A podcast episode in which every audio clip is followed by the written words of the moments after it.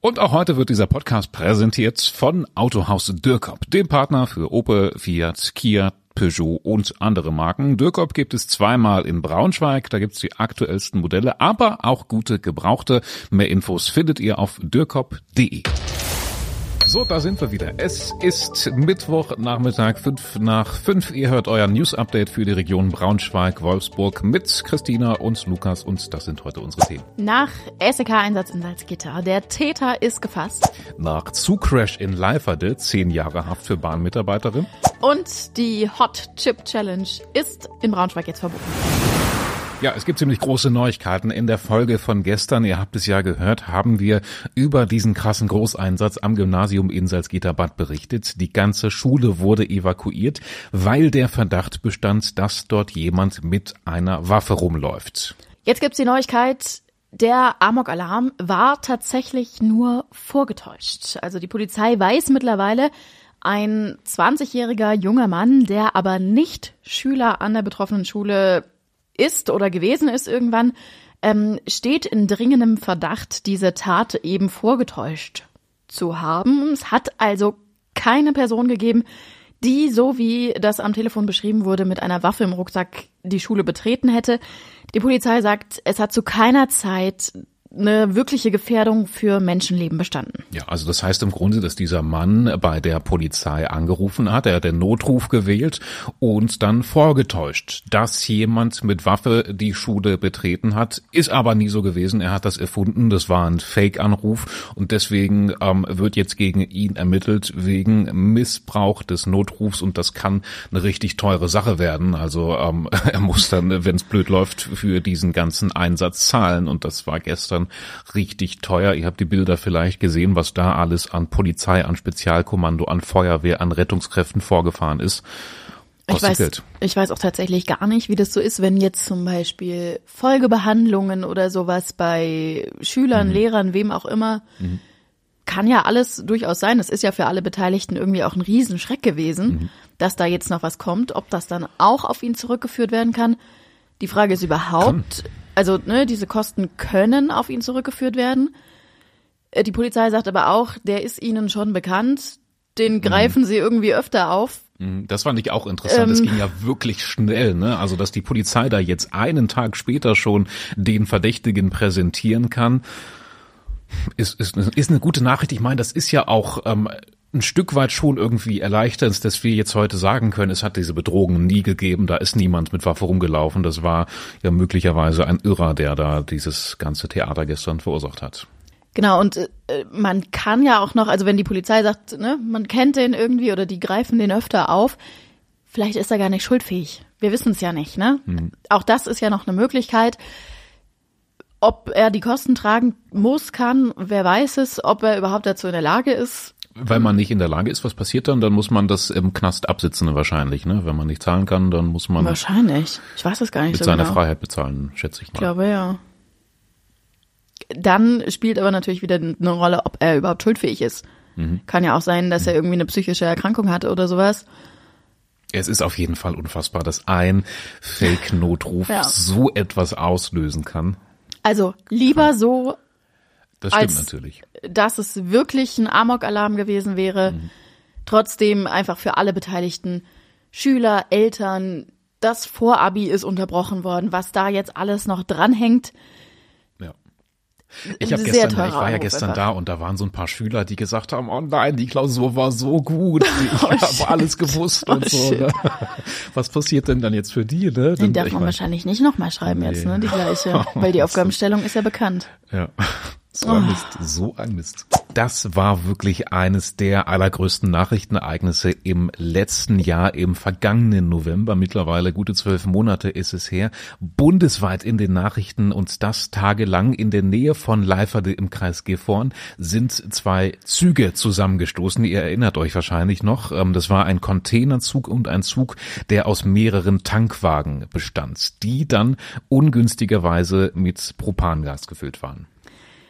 Natürlich, solche Unfälle gibt es immer mal wieder und die sind an sich schon schlimm, aber Ähm, so eine dramatische Lage, die hatten wir bei uns in der Region bisher echt selten. Das hat damals sogar Boris Pistorius gesagt, der zu dem Zeitpunkt äh, noch Innenminister von Niedersachsen war. Ja, erst drei Wochen später war die Strecke wieder frei. Gekostet hat das Ganze schätzungsweise drei Millionen Euro. Eine wahnsinnig teure Geschichte. Zum einen natürlich, weil Schäden an Zügen und Strecke entstanden sind, aber auch weil einfach extrem viele Einsatzkräfte auch da dauerhaft im Einsatz waren, obwohl äh, viele ja sogar ehrenamtlich unterwegs waren, was man ja nicht genug äh, schätzen kann. Jetzt, Lukas hat es gerade schon gesagt, ist es ein Jahr später, fast ein Jahr später und natürlich stellt sich die Frage, warum ist das überhaupt passiert? Wie konnte das passieren, dass so zwei Züge ineinander rauschen? Es sieht so aus, als ob es kein technischer Fehler war, sondern es spricht vieles dafür, dass tatsächlich ähm, eine Mitarbeiterin der Fahrdienstleitung die Strecke aus Versehen freigegeben hat.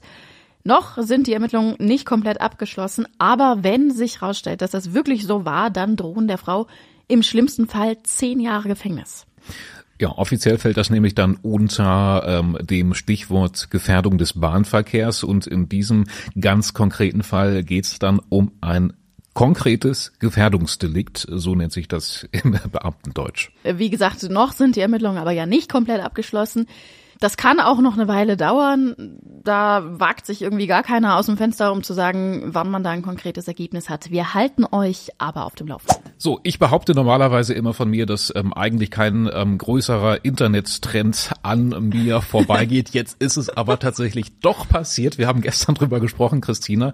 Die sogenannte Hot Chip Challenge scheint gerade so das Ding zu sein im Internet und ich habe nichts davon mitbekommen. Seit wann ist was, das denn? Was mich noch mehr beunruhigt, ich bilde mir ein, ich hätte auch dir gegenüber schon davon gesprochen. noch schlimmer. Das zeigt, wie viel Lukas mir zuhört. Ähm, nein, alle anderen haben es wahrscheinlich mitgekriegt. Ähm, es gibt auch viele Videos aus Braunschweig. Junge Menschen essen extrem scharfe Chips. Hm. Das ist irgendwie eine ganz spezielle Sorte da, die man dafür nehmen muss. Ähm, den gibt es von einem bestimmten Anbieter und also eine Challenge natürlich, das erklärt sich irgendwie von selbst. Man muss das irgendwie aushalten. Mhm. Ähm, wir haben uns auf der Straße tatsächlich auch mal umgehört. Wir haben leider keinen gefunden, der das wirklich selber schon mal ausprobiert hat. Ähm, aber wir haben eigentlich nur Menschen getroffen, die da schon von gehört hatten, im Gegensatz zu dir, Lukas.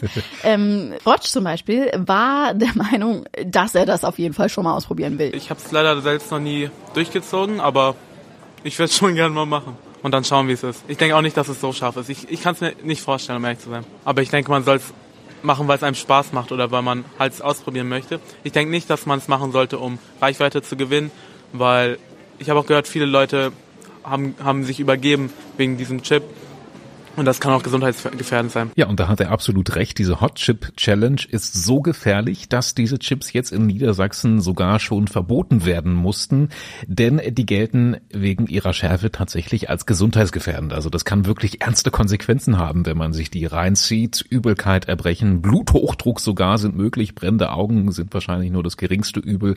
Gereizte Schleimhäute sind möglich. Es soll sogar in Deutschland oder vielleicht auch in der Welt schon Notarzteinsätze gegeben haben nachdem Menschen diese Chips gegessen haben. Man sollte sich also zweimal überlegen, ob man da mal zuschlägt. Das ist ja natürlich auch so ein Amerika-Trend gewesen, der hier rüber geschwappt ist. Hm. Ich will jetzt hier nichts Falsches behaupten. Ich glaube, da sind Leute schon auch dran gestorben. Oder zumindest oh behaupten die Eltern jetzt im Nachgang. Ja, da kann man Millionen ertragen das, wahrscheinlich. Ja, jetzt, ne? wahrscheinlich. Bei uns würde das keiner sagen, aber mhm. so an Herzstillstand, eben weil es so dolle scharf war. Ja, auf jeden Fall gibt's jetzt ja auch hier in Braunschweig schon ein Verkaufsverbot. Das wird auch kontrolliert und ja, die Polizei ähm, hat tatsächlich äh, auch schon Dutzende Packungen beschlagnahmt, die noch im Umlauf waren. Ähm, ja, und was passiert dann mit diesen Chips? Das finde ich auch interessant. Die werden dann vor Ort noch äh, vernichtet. Ähm, keine Ahnung in welcher Form. Und ja, das Ganze wird dann dokumentiert an den Großhändler Händler zurückgeschickt. Das ist auch möglich. Ähm, betroffen waren in Braunschweig Kioske und ein Supermarkt. Ob es jetzt in Braunschweig tatsächlich schon Notarzteinsätze gegeben hat, wissen wir nicht so genau. Ähm, wir haben aber mal beim Braunschweiger Klinikum nachgefragt, ob schon Leute eingeliefert worden sind. Ähm, bislang wohl nicht, also noch keine ernsteren Vorkommnisse bei uns. Es kam ehrlich gesagt wahrscheinlich für niemanden besonders überraschend, aber wir freuen uns natürlich mit Dennis Schröder. Es auf immer und ewig jetzt in Braunschweig ver ver verewigt, kann man sagen. Unsterblich ist er jetzt. Unsterblich. Ja. Ähm, der Ratestadt hat gestern beschlossen, einstimmig tatsächlich, also es gab nur zwei Enthaltungen, die Sporthalle der IGS Francisfeld wird in Dennis Schröder Halle umbenannt. Ja, Dennis Schröder hat sich auch äh, persönlich drüber gefreut. Das hat man äh, schon auf seinem Instagram-Kanal gesehen. Da hat er unseren, unseren, unseren Instagram-Post gescherzt und wir waren so ein bisschen sauer. Ja, wir auch ein bisschen enttäuscht. Er hat uns nicht verlinkt. Er hat uns einfach rausgeschnitten. Genau, also er hat die Quelle quasi einfach weg, weggekattet. Das war für uns äh, persönlich ein persönlicher Angriff. Ich glaube, folgt er uns mittlerweile eigentlich? Oh, das weiß ich gar nicht. Also ich habe vor einem Monat ungefähr mal nachgeschaut oder oder damals, als er ähm, hier war und äh, sich hat feiern lassen am Altstadtmarkt. Ich glaube, da hat er uns nicht gefolgt und das finde ich schade. Das ist nochmal so das Ziel meiner meiner Arbeit hier. Das, das stimmt, aber er, also so viele von euch verlinken ihn ja auch immer auf unseren Beiträgen. Also er kriegt das schon mit. Ja. Auch als er jetzt zum ersten Spiel bei den Löwen war, da hat er auch irgendwas von uns geteilt. Also er kriegt es schon mit. Ich glaube, seine Frau folgt uns. Immerhin, aber auch für ihn wäre es doch wirklich ein leichtes, einmal hier auf Folgen zu klicken und wir sind doch die Zeitung für seine Heimat. Ne? Er ist doch Braunschweiger und da liest man nun mal auch die genau. Braunschweiger Zeitung. Dennis, naja. folg uns. Ja. So, zum Schluss haben wir noch einen kurzen Servicehinweis, ähm, damit ihr nachher nicht irgendwo strandet. Ab heute Abend streikt nämlich die Bahn. 22 Uhr geht's los bis voraussichtlich 18 Uhr morgen Abend, muss man dran denken.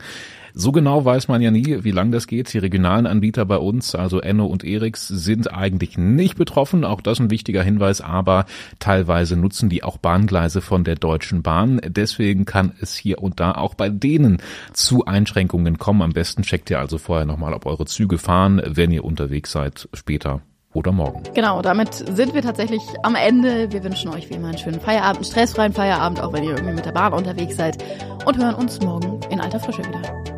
Tschüssi. Tschüssi.